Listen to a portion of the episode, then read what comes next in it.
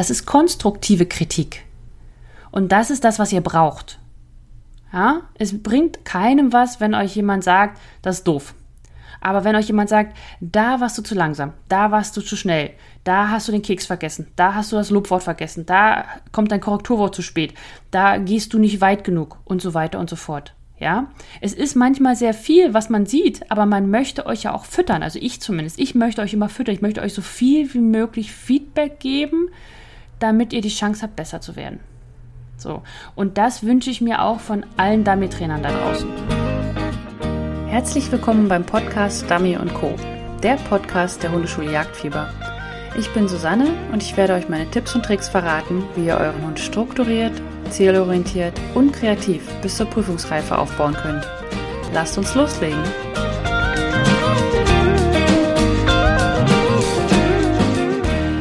Herzlich willkommen beim Podcast Dummy Co. Ich bin Susanne von der Hundeschule Jagdfieber und heute geht es um eine Herzensangelegenheit von mir. Ich habe eine E-Mail von einem Team aus meiner Trainingsgruppe Jagdfieber bekommen und die möchte ich euch jetzt nicht vorlesen, sondern ich möchte kurz zusammenfassen, was sie mir geschrieben hat. Also das Ding ist, sie hat Dummy-Training so für sich alleine gemacht und ist dann in eine Dummy-Gruppe gewechselt, weil sie als Ziel hatte, oder das hat sie auch der Trainerin gesagt, dass sie gerne von einem WTA auf WTF kommen würde.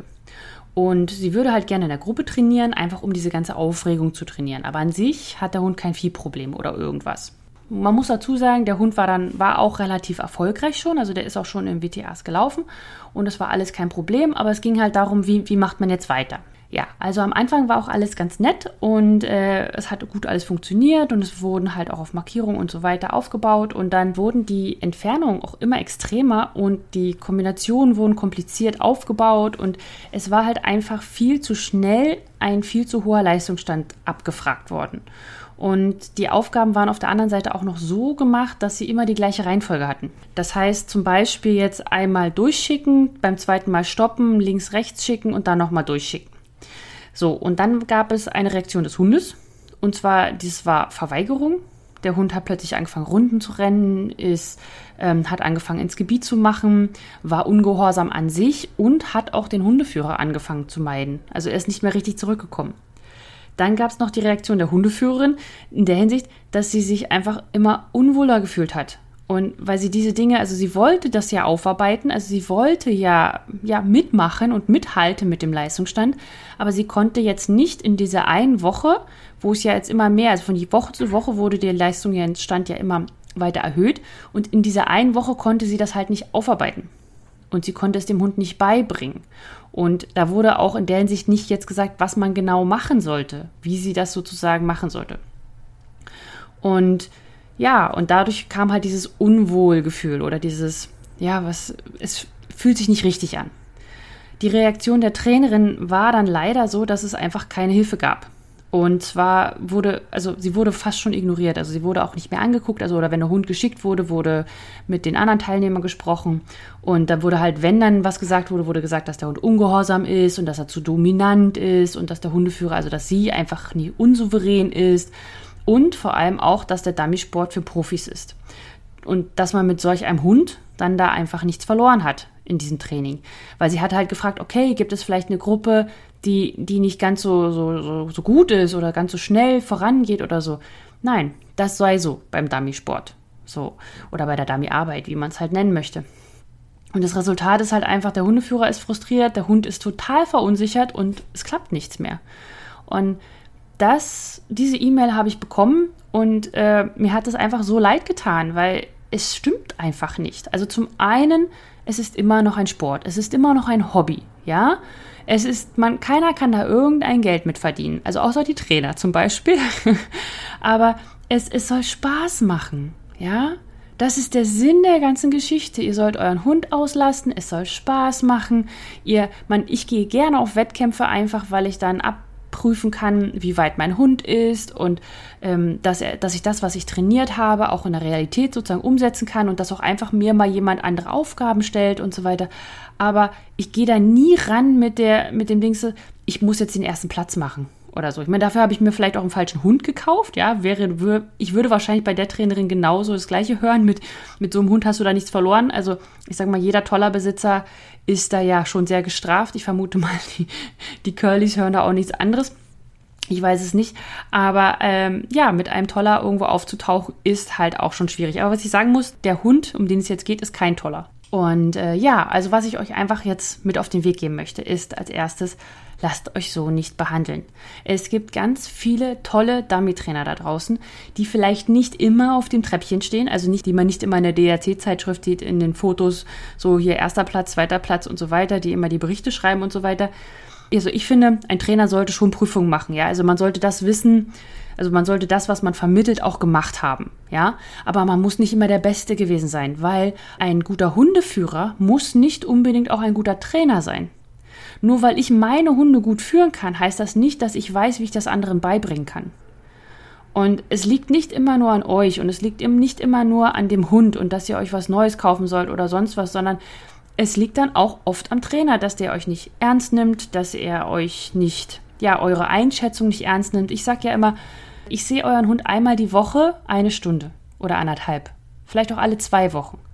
Und ihr habt euren Hund aber täglich um euch. Das heißt, ich sehe zwar, sage ich mal, mit neutralem Blick darauf und ich weiß, was man wie trainieren sollte, aber wenn mir ein, ein Hundeführer gesagt hat, nein, ich glaube, mein Hund denkt in Anführungsstrichen das oder dieses oder so weiter, dann, dann muss man das doch auf jeden Fall mit einbeziehen.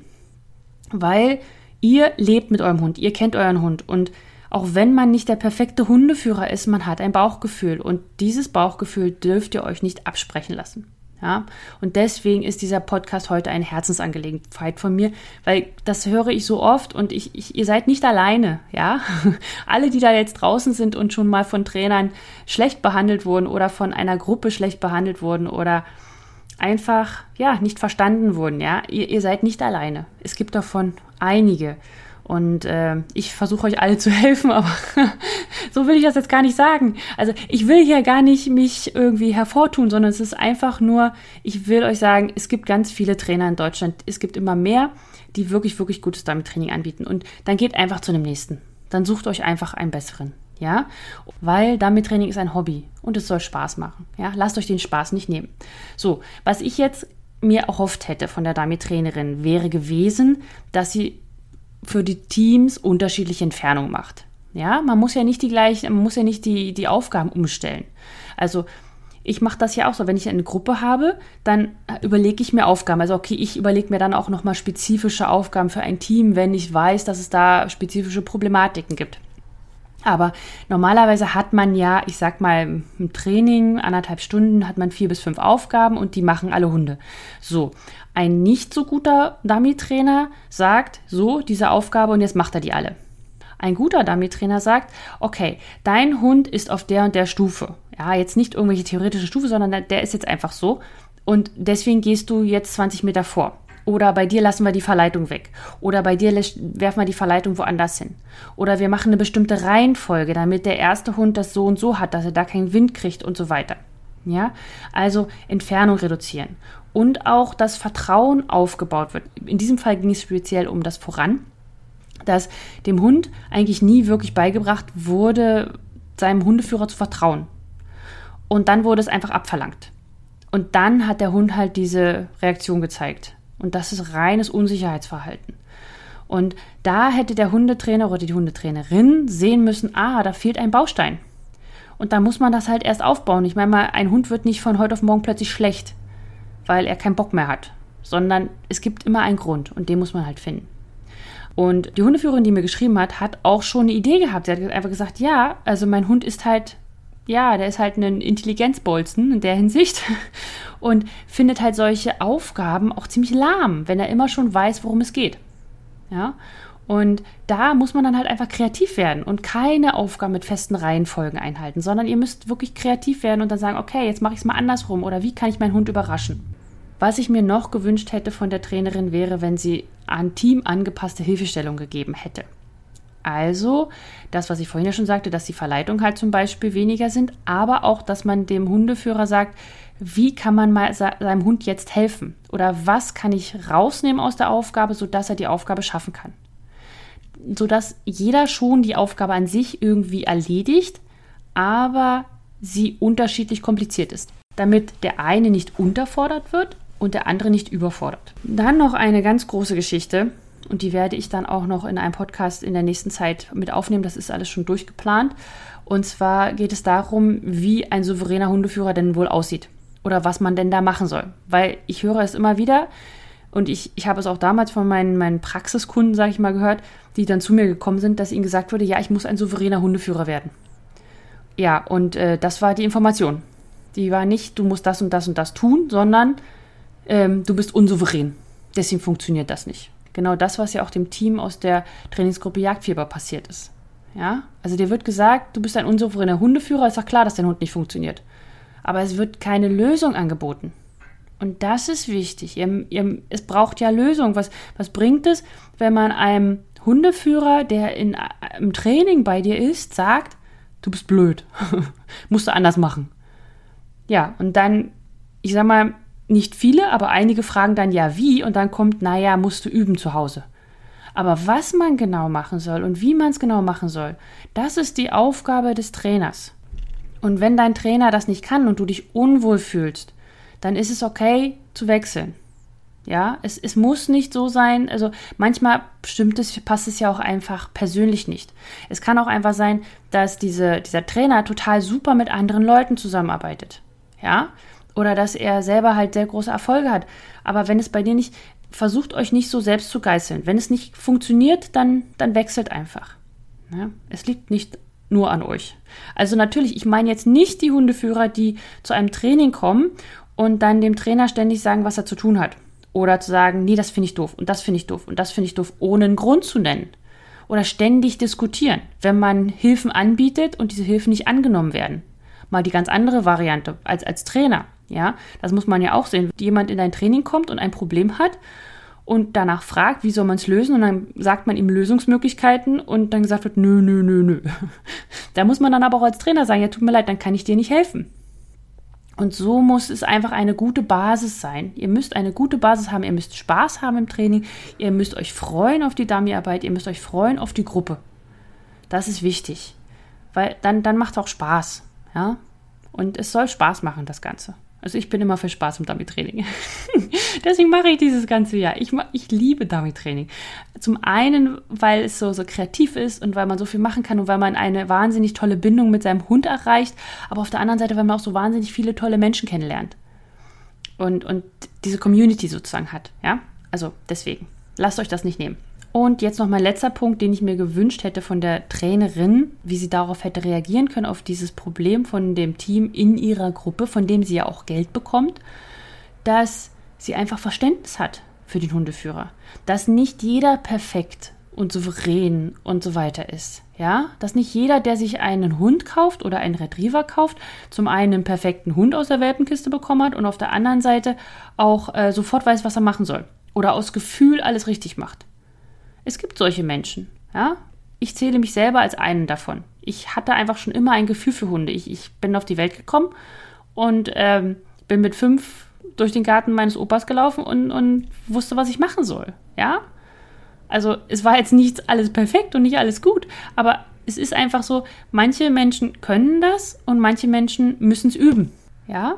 Ist vielleicht jetzt ein blödes Beispiel, aber äh, beim, beim Häkeln ja, ich habe gelernt zu häkeln bei meiner Mama. Und meine Mama macht das so flockig, lockig so und, und alle Maschen sind ganz toll und locker und sonst was. Und bei mir wird das immer fester, immer fester und am Ende kriege ich die Nadel nicht mehr mehr durch. Ja, aber das ist Üben und da muss man üben, üben, üben. Ja, und manche Leute kommen halt auf die Welt und können häkeln und manche eben nicht. Und was ich aber eben wichtig finde, ist, dass derjenige, der häkeln kann, nicht auf die anderen guckt und sagt, na, warum kannst du nicht häkeln? ja? Und gerade wenn du Trainer wirst fürs Häkeln, dann solltest du wissen, wie du die Menschen helfen kannst. Sonst bist du nämlich kein Trainer, sondern ein Meckerer. Ja? Und ich meckere sehr gerne. Also alle jetzt nochmal Hallo an alle aus meinem Fußarbeitskurs Step by Step. Ihr wisst, dass ich bei den Videoanalysen immer sehr kritisch bin. Aber ich meckere nicht in der Hinsicht, dass ich sage, das ist blöd und das ist blöd und was hast du denn da gemacht? Sondern ich sage, guck mal hier, da, da hättest du tiefer gehen müssen oder da hättest du schneller gehen müssen oder da war deine Reaktion falsch oder und so weiter. Das ist konstruktive Kritik. Und das ist das, was ihr braucht. Ja, es bringt keinem was, wenn euch jemand sagt, das ist doof. Aber wenn euch jemand sagt, da warst du zu langsam, da warst du zu schnell, da hast du den Keks vergessen, da hast du das Lobwort vergessen, da kommt dein Korrekturwort zu spät, da gehst du nicht weit genug und so weiter und so fort. Ja, es ist manchmal sehr viel, was man sieht, aber man möchte euch ja auch füttern. Also ich zumindest. Ich möchte euch immer füttern. Ich möchte euch so viel wie möglich Feedback geben, damit ihr die Chance habt, besser zu werden. So. Und das wünsche ich mir auch von allen Dummy-Trainern da draußen. Dass sie nicht nur sagen, okay, passt schon, dann hole ich mir halt einen anderen Kunden, sondern dass ja wirklich das Team gesehen wird. Und es gibt so viele tolle Dummy-Trainer da draußen. Und ich lerne jetzt ja auch immer durch meine Trainingsgruppe immer wieder welche kennen. Und ich finde es toll, wie, wie engagiert alle sind. Dieses Team hat mir, nachdem es halt berichtet hat, wie es lief, hat sie mir Fragen gestellt. Und die wollte ich euch kurz vorlesen und ich gehe auf jede einzelne da nochmal ein. Also die erste war, nun frage ich mich, wie man vom A-Niveau ins F-Niveau kommt, ohne seinen Hund zu frusten. Dann die zweite Frage bzw. Aussage war, ich denke, dass mein Hund im Moment mega gefrustet ist, was so schade ist, weil nie so trainiert wurde, dass der Hund zum Erfolg kam, sondern er lief immer erst in den Misserfolg. Wie kann ich das anders trainieren? Dann war noch die dritte Frage, wie baut man denn vernünftig ein Einweisen überhaupt auf? Und dann war noch die vierte Frage. Mein Hund hatte sich im Sitz kurz vor dem Voraussenden vom Gewicht nach hinten verlagert, gegen meinen ausgestreckten Arm sozusagen. Das, da wusste ich schon, sie würde nicht rausgehen. Ich wusste nur nicht, was ich hätte machen sollen. Was soll ich tun? Und jetzt gehen wir alle Fragen einmal durch. Und zwar, nun frage ich mich, wie man vom A-Niveau ins F-Niveau kommt, ohne seinen Hund zu frusten. Meine Antwort, trainiere von Anfang an die Inhalte von der F-Klasse nicht vom A. Also auf keinen Fall trainiere für die Dummy A. Wenn du das nämlich tust, dann hast du einen krassen Sprung zwischen A und F. Wenn du aber von Anfang an die F-Elemente trainierst, dann hast du keinen Sprung mehr, weil du bist ja schon dabei. So, und dann fragt man sich, ja, aber ich kann ja nicht die F, ich meine, die F ist ja fortgeschritten, ich kann ja nicht mit was Fortgeschrittenem anfangen, wenn mein Hund noch nicht mal Anfänger kann. Ja, natürlich, ich rede ja auch nicht von den Verleitungen und von den Entfernungen in der F oder von, von den Kombinationen, sondern von den Elementen. Also zum Beispiel Einweisen, Blinds auf Memories, die Suche, die Markierung, Fußarbeit, Grundstellung und so weiter. Und Kombinationen. Aber einfache Kombinationen also dem Hund vor allem zeigen, dass es Kombinationen gibt, dass er nicht immer gleich los darf wie eine A. Und dass er nicht immer nur Fußarbeit machen muss zwischen den Markierungen. Und, und dass er nicht immer bestätigt wird daraufhin, dass er selber die Aufgabe gelöst hat. Wenn ihr immer nur mit Markierung arbeitet, was ja zum Beispiel jetzt in der Dummy A auch gefordert wird, also da gibt es die Markierung, die Fußarbeit, die Steadiness wird verlangt, Wasserarbeit, Suche, die Aufnahmeabgabe und mit Memories zu arbeiten, also beim Walk-Up zum Beispiel. Das ist das, was du in der Dummy A brauchst oder auch auf dem Working Test A. Und erst in der F kommt dann eben das Einweisen, das Treiben, starke Verleitung, Blinds, weite Entfernung und Teamaufgaben. Und mein Tipp ist einfach, dass du dir das, was in der A verlangt wird, plus das, was in der F verlangt wird, von Anfang an trainierst. Aber eben natürlich einfacher. Du musst also alle Elemente trainieren, damit du ein erfolgreiches Dummy-Training aufbauen kannst. Ich habe genau für diesen Fall eine Roadmap für das erfolgreiche Dummy-Training erstellt und die kannst du dir auch kostenlos runterladen unter www.hundeschule-jagdfieber.de slash roadmap R-O-A-D-M-A-P und ja, da, da habe ich dir zusammengestellt, was es für Elemente gibt. Ich arbeite eben nicht nach dem Prinzip, erst Dummy A trainieren oder erst äh, Anfängerbereich trainieren und dann den F trainieren und dann in die O zu gehen, weil dann kommt man immer an diese Grenzen, sondern bei mir ist es so, ich trainiere nach vier Feldern, der Kommunikation, der Frustrationstoleranz, der Unabhängigkeit und des Vertrauens und da, dort sind die Elemente von den A, F und O Bereichen integriert. Und ich trainiere wirklich alles sofort von Anfang an. Egal wie alt oder jung der Hund ist. Er sollte alles gleichzeitig kennen, weil dann kannst du ihn sozusagen allumfassend trainieren und trainierst nicht erst immer nur in eine Richtung und dann bringst du ihm eine andere Richtung bei und er sagt, hallo, wieso, weshalb, weswegen. okay. Und nicht um dich zu überzeugen, sondern einfach um dir ja ein Bild davon zu verschaffen, habe ich dir einfach mal die Vorteile von dieser Technik, sage ich mal, ähm, ja, zusammengestellt. Und zwar der erste große, riesige Vorteil ist einfach, dass Einweisen sehr viel Zeit braucht. Du musst Vertrauen aufbauen und dein Hund muss Erfahrung sammeln. Und deswegen musst du das von Anfang an trainieren, weil du nicht so viel Zeit hast. Ich sage mal, ein gutes Voran dauert schon so ein bis zwei Jahre. Dass du das so aufbauen kannst, dass der Hund es wirklich verstanden hat und dass er es wirklich auch macht. Und wenn du das erst anfängst, wenn dein Hund, sag ich mal, im A-Niveau ist, also anderthalb oder zwei, dann brauchst du noch, bis dein Hund vier ist. Und dazwischen gehst du natürlich auf Working Test. Und wenn du gut im A-Bereich bist, dann gehst du natürlich auch auf AF, weil du ja dann qualifiziert bist. Und dann kommst du an diese Grenzen. Ich meine, vielleicht hast du Glück. Man, kann, kann ja mal Glück haben mit seinem Hund und der macht das dann einfach. Aber deswegen sagt man auch, es gibt so einen riesen Sprung zwischen A und F, weil da plötzlich das Vertrauen kommt. Wenn du immer nur Markierung machst, dann, dann baust du kein Vertrauen in dich auf, sondern nur das Vertrauen des Hundes in sich selbst. Ich habe es gesehen, ich weiß, wo es ist, ich kann das. So. Aber nicht, oh, ich habe es nicht gesehen. Wer kann mir helfen? so, was noch ein großer Vorteil ist, dass wenn du zu viele Marks machst am Anfang, wird dein Hund einfach hibbelig und wie gesagt, wie ich gerade gesagt habe, zu eigenständig. Und damit du aber trotzdem was trainieren kannst, bietet sich einfach das Voran an und das Einweisen. Ein weiterer großer Vorteil ist, dass wenn du früh damit anfängst mit dem Einweisen, zeigst du deinem Hund gerade in der pubertären Phase, also in der Ich kann alles Phase und was, was willst du überhaupt von mir Phase, zeigst du deinem Hund, dass du weißt, wo die Dummies sind. Ja, also genau in der Phase, in der er, sage ich mal, dich ständig hinterfragt, zeigst du ihm, ja, du kommst nur zum Erfolg, wenn du mit mir zusammenarbeitest. Und er kriegt sozusagen nicht die Bestätigung von, ja, du kannst alles alleine, ja, du hast recht, ich bin nicht wichtig. Also du als Hundeführer. Auf der anderen Seite ist es auch so, dass die Diffusarbeit und die Grundstellung sich also im Einweisen einfach viel, viel besser und früher schon integrieren kannst, als zum Beispiel bei Markierung. Also wenn deine Fußarbeit, wenn du die gut trainiert hast, dann kannst du, dann solltest du die nicht gleich bei einer Markierung nutzen. Also zum Beispiel jetzt Markierung geworfen, Fußarbeit und dann arbeiten. Weil dein Hund ja durch die Markierung sehr stark gestresst wird. Also der wird dir gesagt, ja, ich möchte, ich möchte, ich möchte. Und wenn du das, wenn du da dann einen Hund hast, der eine geringere Frustrationstoleranz hat, also eben nicht so gleich sagt, okay, dann laufen wir jetzt Fuß, sondern sagt, ich will aber zur Markierung, dann äh, kann es halt sein, dass er entweder sehr schlecht Fuß läuft oder dass er sich nicht richtig in die Grundstellung begibt oder dass er anfängt zu fiepen, zu grunzen oder einzuspringen oder einfach wegzurennen oder was weiß ich. Ja, also er, er wird, er geht deinem, seinem Frust einfach nach und er, ja, er macht. Und das kannst du gerade beim Einweisen hast du es viel, viel leichter. Du kannst sozusagen, weil die, beim Einweisen fliegt ja nichts. Und wenn du mit Memories arbeitest, ja, dann weiß dein Hund, da ist ein Dummy. Aber es ist ja nichts groß gestresstes. Also kannst du viel früher im Einweisen mit der Fußarbeit anfangen. Ja, vorher solltest du, solltest die Fußarbeit halt erst integrieren in die ganze Dummy-Trainingsgeschichte, wenn du weißt, dass deine Fußarbeit sitzt. Und wenn sie nicht sitzt, dann solltest du das nicht tun. Weil sonst, wieso, so, wieso solltest du etwas tun, was dein Hund nicht kann? Das ist sehr unlogisch. So, von meiner Warte aus. Dann, was auch noch ein großer Vorteil ist, ist, dass du lernst, deinen Hund zu kontrollieren. Du musst ja auch lernen, wann helfe ich, wie helfe ich, wann gebe ich Pfiffe. Du musst deinen Hund interpretieren lernen, wann, wann ist er noch selbstsicher genug, um das Ganze zu machen oder wann braucht er Hilfe, wann nimmt er überhaupt noch die Hilfe an. Manchmal ist es auch ganz gut, mal nicht zu pfeifen, einfach auch, weil man weiß, er würde sowieso nicht reagieren.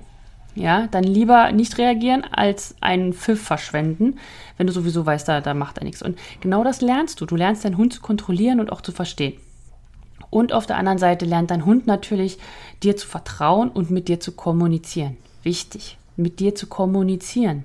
Wenn er immer weiß, wo alles ist, dann ist er einfach eigenständig und sagt, leck mich. ja, er hat ja immer Erfolg gehabt. Wieso sollte er das jetzt anders lernen? Und äh, ja, und wenn der halt mal nicht weiß, wo es ist oder sich nicht so sicher ist oder wenn du Kombinationen machst, wo du sagst, okay, äh, er denkt da, aber es ist woanders, da lernt dein Hund zu kommunizieren mit dir. Einfach weil du ihm zeigst, dass du nicht nur Gehorsam verlangst, also zum Beispiel diese typische Geschichte mit Voranschicken, Sitzpfiff und dann Backschicken, ja, auf das gleiche Dummy. Da verlangst du einfach Gehorsam von deinem Hund. Ja, mache ich auch manchmal, aber so baue ich den Sitzpfiff nicht auf. Ich baue den Sitzpfiff so auf, dass ich dem Hund sage, ja, wenn du dich jetzt hingesetzt hast, dann zeige ich dir, wo das Dummy liegt, wo du eigentlich hin sollst. Weil das ist dann wieder sinnvoll für ihn. Und natürlich habe ich auch einen Nachteil von der ganzen Geschichte. Das Ding ist, ich habe wirklich, wirklich nachgedacht. Ich habe wirklich versucht, lange Nachteile von meiner oder von, von diesem Ansatz, sage ich mal, äh, ja, zu finden. Und es fiel mir nur ein einziger ein und der ist halt auch wirklich so. Also das, das sehe ich auch äh, in den Hunden, die so trainieren. Das ist einfach, wenn du später startest mit Markierungen zu üben, dann hast du auch einen schlechteren Markierer meistens. Also es gibt Hunde, die werden einfach als perfekter Markierer geboren, da hat man dann einfach Glück gehabt, aber die meisten müssen das halt üben. Also, dass eine Markierung auch mal eine andere Tiefe hat oder dass sie nicht beim Helfer ist oder dass sie weiter hinten, weiter vorne mit dem Wind und so weiter. Und ja, und wenn man das halt weniger übt, weil man nicht so einen hibbeligen, frustrierten Hund haben möchte, ja, ist er halt natürlich auch schlechter. Aber ganz ehrlich, ich trainiere lieber mit einem zwei- bis dreijährigen Hund, das mehrere Markierungen, damit er da besser wird, als dass ich mit einem zwei- bis dreijährigen Hund ständig Anti-Fieb-Training machen muss. Ja, weil er zwar super geil, toll markiert, aber äh, ja, nicht die Klappe halten kann. Und deswegen, also es ist immer das, was man später trainieren möchte. Man hat immer was zu tun. Das ist ja das Schöne am Dummy-Training. So, und jetzt kommen wir zur zweiten Frage.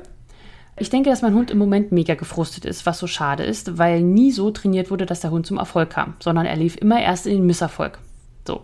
Und meine Antwort dazu ist einfach, Dummy-Training muss auf Erfolg aufbauen. Dein Hund lernt eine Aufgabe nur korrekt auszuführen, wenn sie auch im Training das erste Mal korrekt ausgeführt wird. Das heißt, wenn du deinem Hund es beibringst, das Ganze zu machen, muss er auch das richtig machen. Wenn man es beim Beibringen schon so schwierig macht, dass der Hund erst immer falsch macht und dann sozusagen vom Hundeführer korrigiert wird, dann lernt er ja nie, wie es sein soll. Ja, aber jetzt nicht falsch verstehen. Ich meine nicht, dass man das immer Pipifax-Training machen soll. Ja, da bin ich gar nicht der Typ für, sondern ich, ich gehe immer ans Limit. Ich gehe immer an das, was der Hund noch kann, aber da bleibe ich. Und ich erweitere das erst, wenn der Hund weiter gelernt hat und dann besser wird. Und dann wird es halt schwieriger aber du solltest nicht es so schwer machen, dass dein Hund immer erst einen Fehler läuft. Das heißt, wenn du siehst, dass dein Hund das nicht kann, dann mach es leichter. Es ist ja totaler, total Banane. Wie soll dein Hund das lernen?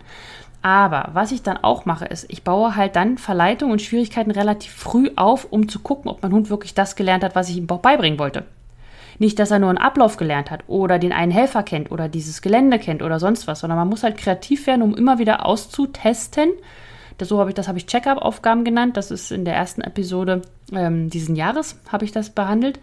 Und man muss halt immer austesten, ob der Hund das jetzt verstanden hat und da muss man schwerer werden.